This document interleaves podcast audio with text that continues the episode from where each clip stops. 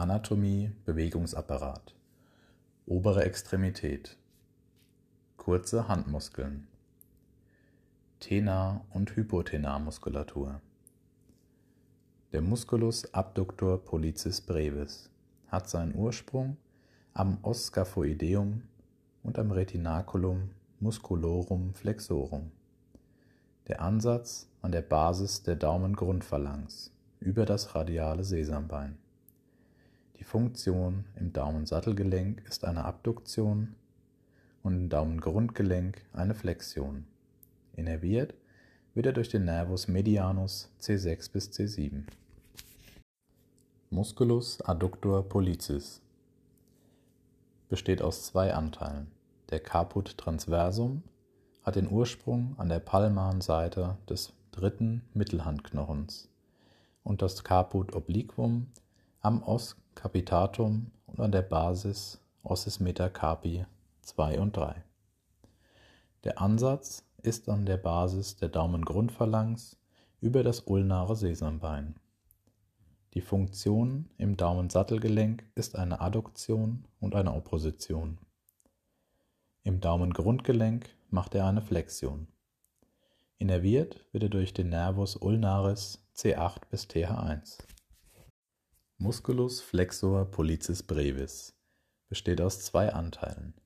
Der Ursprung des Caput superficiale ist am Retinaculum musculi flexorum und das Caput profundum am Os capitatum und Os trapezium. Der Ansatz ist an der Basis der Daumengrundphalanx über das radiale Sesambein. Die Funktion im Daumensattelgelenk ist eine Flexion und Opposition und im Daumengrundgelenk eine Flexion. Innervation über den Nervus medianus C6 bis TH1 für das Caput superficiale und der Nervus ulnaris C8 bis TH1 für das Caput profundum. Musculus opponens pollicis hat seinen Ursprung am Ostrapezium und seinen Ansatz am radialen Rand des ersten Mittelhandknochens. Die Funktion im Daumensattelgelenk ist eine Opposition. Innerviert wird er durch den Nervus medianus C6 und C7. Musculus abductor digiti minimi hat seinen Ursprung am Os pisiforme und seinen Ansatz an der ulnaren Basis der Grundphalanx und Dorsalaponeurose des fünften Fingers. Seine Funktion in den Kleinfingergrundgelenk ist eine Flexion und Abspreizen des Kleinfingers, also eine Abduktion. Im Kleinfinger Mittel- und Endgelenk eine Extension und innerviert wird er durch den Nervus ulnaris C8 bis TH1. Musculus flexor digiti minimi brevis hat seinen Ursprung am Hamulus ossis hamati und am Retinaculum musculi flexorum. Der Ansatz ist an der Basis der Grundphalanx des fünften Fingers. Seine Funktion im Kleinfingergrundgelenk ist eine Flexion. Innerviert wird durch den Nervus ulnaris C8 bis TH1. Musculus opponens digiti minimi hat seinen Ursprung am Hamulus ossis hamati und seinen Ansatz am ulnaren Rand des fünften Mittelhandknochens. Die Funktion ist das Ziehen des Os metacarpi nach Palma, also eine Opposition, und innerviert wird durch den Nervus ulnaris C8 bis TH1. Musculus palmaris brevis hat seinen Ursprung am ulnaren Rand der Palmaraponeurose den Ansatz an der Haut des Hypotenars und als Funktion spannt er die Palmaraponeurose, also als Schutzfunktion.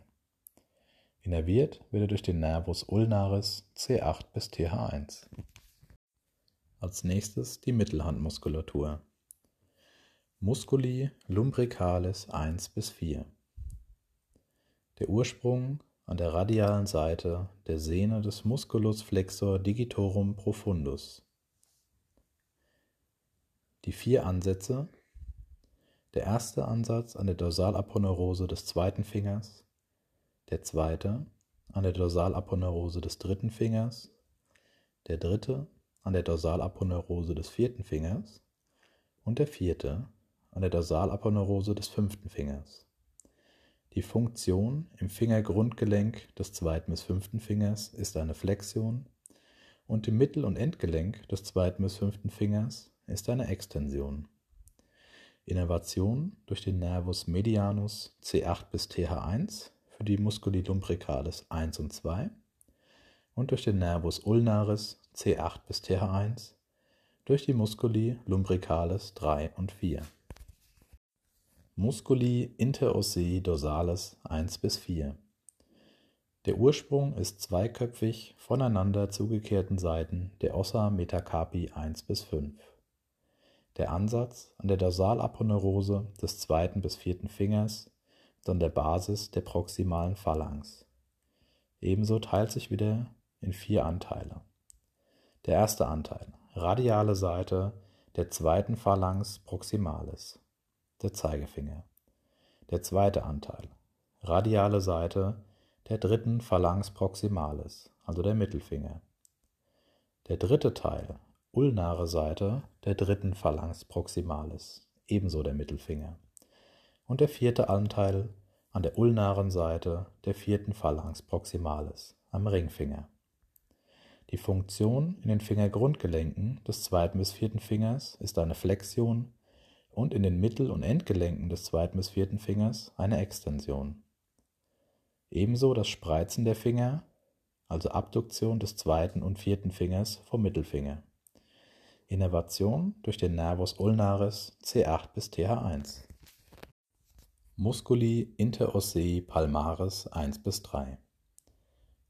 Der Ursprung gliedert sich in drei Anteile. Der erste an der ulnaren Seite des zweiten Mittelhandknochens, Zeigefinger, der zweite an der radialen Seite des vierten Mittelhandknochens, also des Ringfingers, und der dritte Anteil an der radialen Seite des fünften Mittelhandknochens, also am Kleinfinger. Der Ansatz ist an der Dorsalaponeurose und Basis der proximalen Phalanx des jeweiligen Fingers. Die Funktion in den Fingergrundgelenken des zweiten, vierten und fünften Fingers ist eine Flexion und im Mittel- und Endgelenk des zweiten, vierten und fünften Fingers eine Extension und Schließen der gespreizten Finger, also eine Adduktion. Innervation durch den Nervus ulnaris C8 bis TH1.